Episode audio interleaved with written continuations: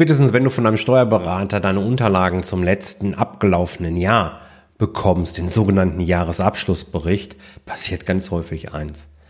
Der Unternehmer blättert rum, guckt bei der Ergebnisübersicht einmal noch ganz unten. Wenn das Ergebnis gut ist, genehmigt er sich einen Drink. Ist das Ergebnis schlecht, genehmigt er sich zwei. und wenn dann der, der Unternehmer nochmal hergeht und blättert eine Seite weiter und guckt auf die Bilanz, dann nimmt er sich die ganze Flasche. die Bilanz als das langfristige Gewissen deines Unternehmens. Was ist das? Wofür brauchst du es? Und was ist eigentlich, wenn du gar keine Bilanz hast? Darum kümmern wir uns heute.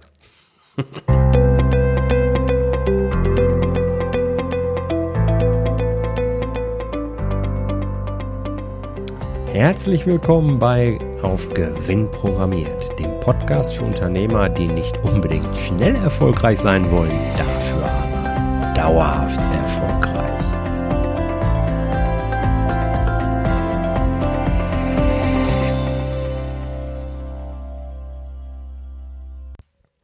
Hallo und herzlich willkommen in der 62. Episode von Auf Gewinn programmiert, dem Podcast für Unternehmer, die nachhaltig erfolgreich sein wollen. Mein Name ist Jörg Groß und ich könnte auch dein Personal CFO sein, mit dem du gemeinsam für die finanzielle Stabilität in deinem Unternehmen sorgst. Dabei unterstütze ich dich, indem ich dir dieses trockene und so kompliziert anmutende Thema BWL Fachchinesisch in einfache deutsche Sprache übersetze und ganz nebenbei gemeinsam mit dir Gewinnbringer identifiziere und Eurodiebe schmeißen wir dann gemeinsam raus. Und heute geht es um die Bilanz. Ganz ehrlich, manchmal habe ich ja den Eindruck, dass die Bilanz so etwas ist wie das rote Tuch des Unternehmers. Viele Unternehmer entschuldigen ihr Desinteresse an der Bilanz damit, hm, dass sie nicht diese nicht lesen können, sagen sie. Und das ist auch richtig. Was heißt immer lesen? Bilanz liest man immer. Natürlich können sie die Werte oder Worte eben lesen, aber die echte Bedeutung dahinter und wie die Zahlen wirklich ineinander, also im Zusammenhang stehen, das ist für die meisten sehr schwierig zu greifen. Hm. Wie sieht das aus? Kannst du etwas Unterstützung bei der Analyse deiner eigenen Bilanz vielleicht vertragen? Dann machen wir das jetzt, oder? Lass mal anfangen. Wer muss überhaupt eine Bilanz aufstellen? Welches Unternehmen? Nun, ähm, das ist nämlich nicht jedes Unternehmen. Grundsätzlich, wenn du als OAG, GmbH, AG oder KG im Handelsregister eingetragen bist, dann bist du Kaufmann und bilanzierungspflichtig. Oder du hast mit deinem Business einen Umsatz von mindestens 600.000 Euro erwirtschaftet oder einen Gewinn von mindestens 60.000 Euro. Das sind so Schwellen, ähm, ja, die darfst du als Einzelunternehmen erstmal erreichen oder als Einzelunternehmerin. Ähm, aber dann beginnt die sogenannte doppelte Buchhaltungspflicht. Und äh, dann darfst du halt auch eine Bilanz ausstellen und dann Steuerberater mit einem entsprechenden erweiterten Mandat beauftragen. So, darunter bist du grundsätzlich frei. Ja, kannst du eine Bilanz aufstellen, ich finde sie immer sehr sinnvoll, ähm, kannst aber eben auch nur eine Einnahmenüberschussrechnung anstreben. Ähm, wenn du jetzt also zu dieser Gruppe gehörst, die eben nicht bilanzierungspflichtig sind, und auch kein gesteigertes Interesse daran hast, dann hör dir einfach eine andere Folge an. Alle anderen zugehört, ich bin mir ziemlich sicher, da haben wir jetzt ein paar ganz spannende Geschichten. Warum ist die Bilanz für dich als Unternehmer, der eben bilanzierungspflichtig ist, überhaupt so wichtig? Ähm, lass uns das mal so sagen. Die Bilanz ist nicht nur das Gewissen deines Unternehmens, das nicht mehr vergisst, nein, es ist auch sowas wie das kaufmännische Herz deines Unternehmens. Denn ähm, mit der Bilanz kannst du die aktuelle wirtschaftliche Situation deines Unternehmens umfassend einschätzen und eben auch zukünftige Prognosen ja, ableiten und auch validieren. Und das ist nämlich genau das, was eine Bank, ein Investor oder auch ein Lieferant, teilweise aber auch vielleicht große Kunden von dir machen, wenn sie eine Bilanz von dir in Augenschein nehmen. Dann gucken sie sich genau an, wie entwickelt sich die Bilanz im Verhältnis zur GMV und BWA. So, wo ist jetzt der Unterschied?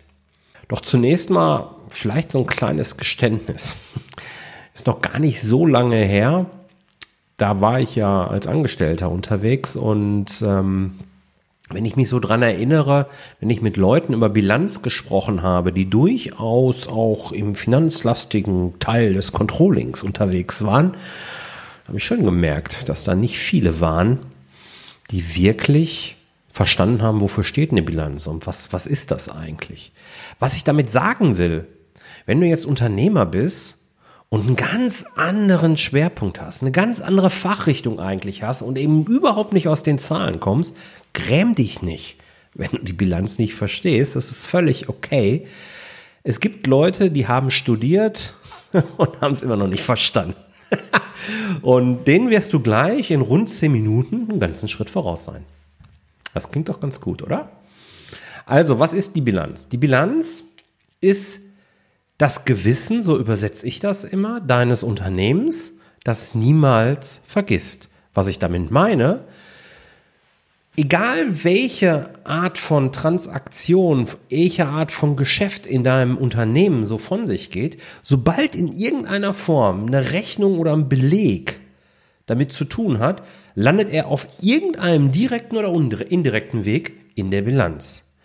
Während die G&V oder deine BWA so etwas wie ein Straßenatlas für dein Unternehmen ist, wo du genau sehen kannst, was passiert da gerade ganz aktuell, geht's rechts rum, links rum, ist die Bilanz eher so etwas wie eine Weltkarte.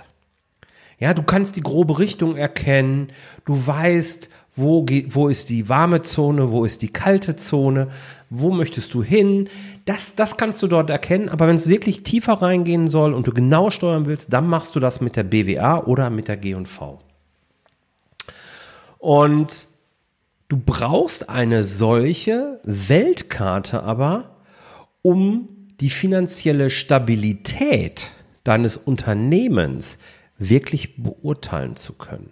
Es nützt dir ja nichts, wenn du mal ein gutes Jahr hattest, wo du einen fetten Gewinn ausgewiesen hast, aber die Jahre davor, vielleicht hast du schon 20 Jahre, wo du ein Unternehmen führst, eben nicht so rosig waren und du sogenannte Verlustvorträge vielleicht noch auszugleichen hast. Nur ein Beispiel. Wie ist jetzt nun also eine solche Bilanz aufgebaut? Vielleicht wollen wir damit mal so ein bisschen anfangen. Die Bilanz darfst du dir vorstellen wie ein riesengroßes T.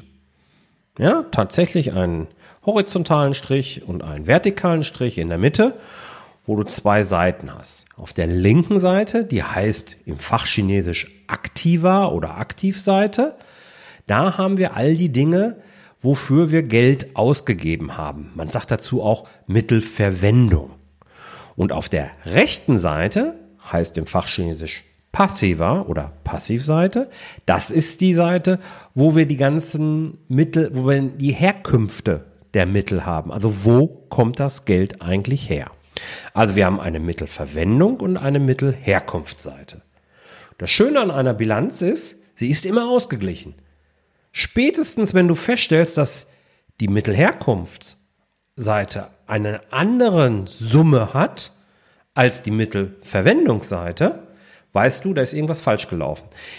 Denn Buchhaltung, das ist das eigentlich richtig coole, ist ein in sich geschlossenes System. Wenn man da keinen Mist baut, also der Steuerberater in dem Fall, dann ist die Bilanz immer beide Seiten gleich groß und man sagt dann dazu, die Bilanz ist ausgeglichen. So, Mittelherkunft. Was meine ich damit? Mittelherkunft ist nichts anderes als die Summe des Geldes, das du mit in das Unternehmen einbringst.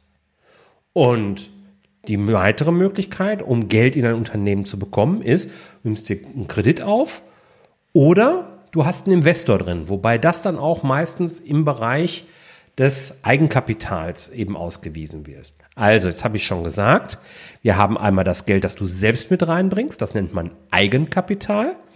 Und wir haben das Geld, das du dir von jemand anderen leist und dann irgendwann zurückzahlst. Das nennt man dann Fremdkapital. Und das sind im Grunde die beiden Kernelemente, die auf einer Passivseite oder Mittelherkunftsseite einer Bilanz eben stehen.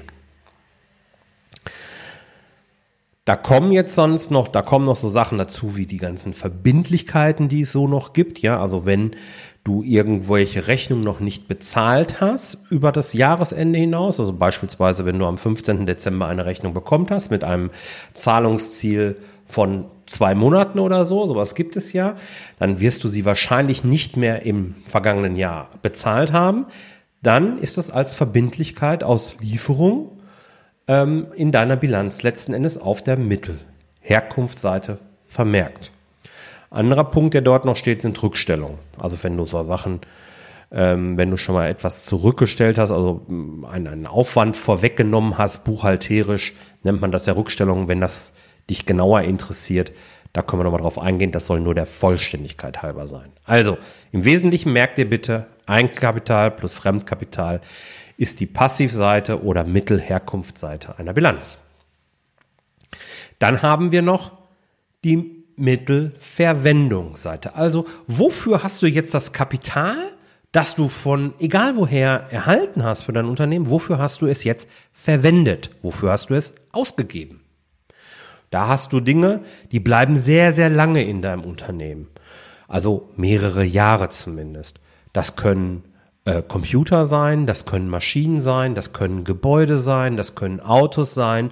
Das sind so Dinge, die werden über mehrere Jahre im Unternehmen verwendet und deswegen heißen sie Anlagevermögen, weil wir sind jetzt auf der Vermögensseite. Also all die Dinge, die langfristig in einem Unternehmen sind, werden wie ein Anlagegut oder sind ein Anlagegut im, Auf, im Buchhaltungsfach Chinesisch ähm, und werden entsprechend dort summiert. Und dann gibt es eben noch die Dinge, die kurzfristig durch so ein, in, in deinem Unternehmen nur sind. Die nennt man Umlaufvermögen. Dazu gehören halt beispielsweise so Vorräte. Also wenn du jetzt äh, ein produzierendes Unternehmen bist und hast einen Bestand, dann befindest du diesen im Bereich des Umlaufvermögens in der Bilanz abgebildet. Da hast du ja Kapital gebunden, also verwendet. Da kommt das her. Anderer Punkt ist dein, dein Cash also deine liquiden Mittel, die du auf der Bank hast, ist auch Teil des Umlaufvermögens, weil da dieser Betrag bleibt ja nicht über mehrere Jahre stabil. Hoffentlich bleibt da irgendwie immer ein Posten an Geld, aber er bleibt eben nicht stabil. Und das ist dann eben der andere Teil des Umlaufvermögens. Und das ist ähm, sehr spannend, wenn wir die beiden Punkte uns regelmäßig angucken, weil wir sehen können, wie verändern ändern sich denn die Verhältnisse zwischen Eigenkapital und Umlaufvermögen oder Anlagevermögen und so weiter. Daraus können wir sehr, sehr schön ableiten, ist ein Unternehmen eigentlich gesund oder eben nicht. In dem Artikel, den ich zu dieser Episode geschrieben habe, da stelle ich dir übrigens auch ein paar Kennzahlen vor, die genau mit diesen Bilanzierungsregeln und so weiter spiegeln, äh, spielen, die hierfür relevant sind. Ähm, da das aber, denke ich, in einer Podcast-Folge sehr schwierig ist, bei Interesse klick gerne den Link jörg-roos.com slash minus äh, slash 062 und äh, liest dir den Artikel dazu durch. Also spätestens in dem Moment, wo du hergehst und möchtest mit einem Dritten über deine Zahlen reden, sei es, weil du einen Kredit haben möchtest, sei es, weil du einen Investor ins Boot holen möchtest oder eben vielleicht auch, um mit einem Lieferanten von dir über besondere Konditionen äh, zu verhandeln,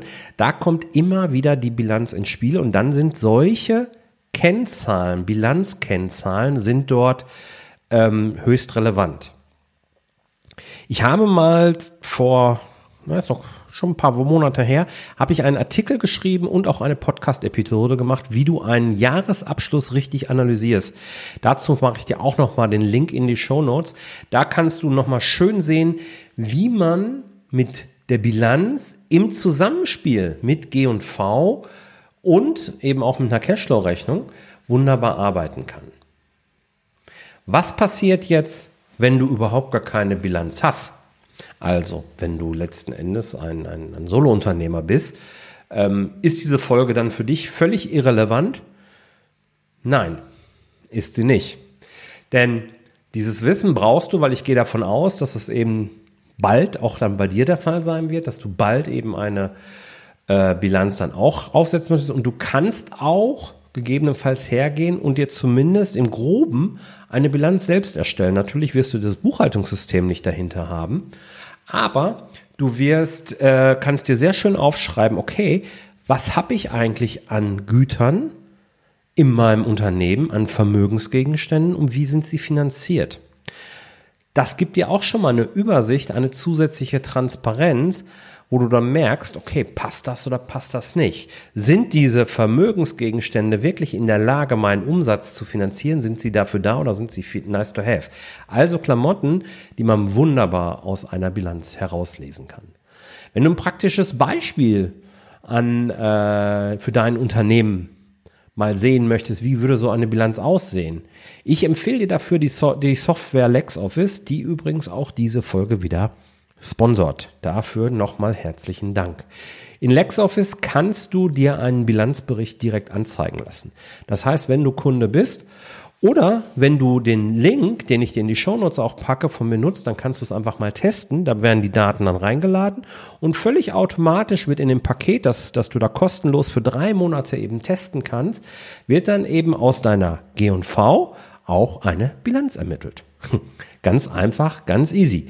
Und so kannst du dir das wunderbar angucken. Also, guck dafür gerne mal in die Shownotes.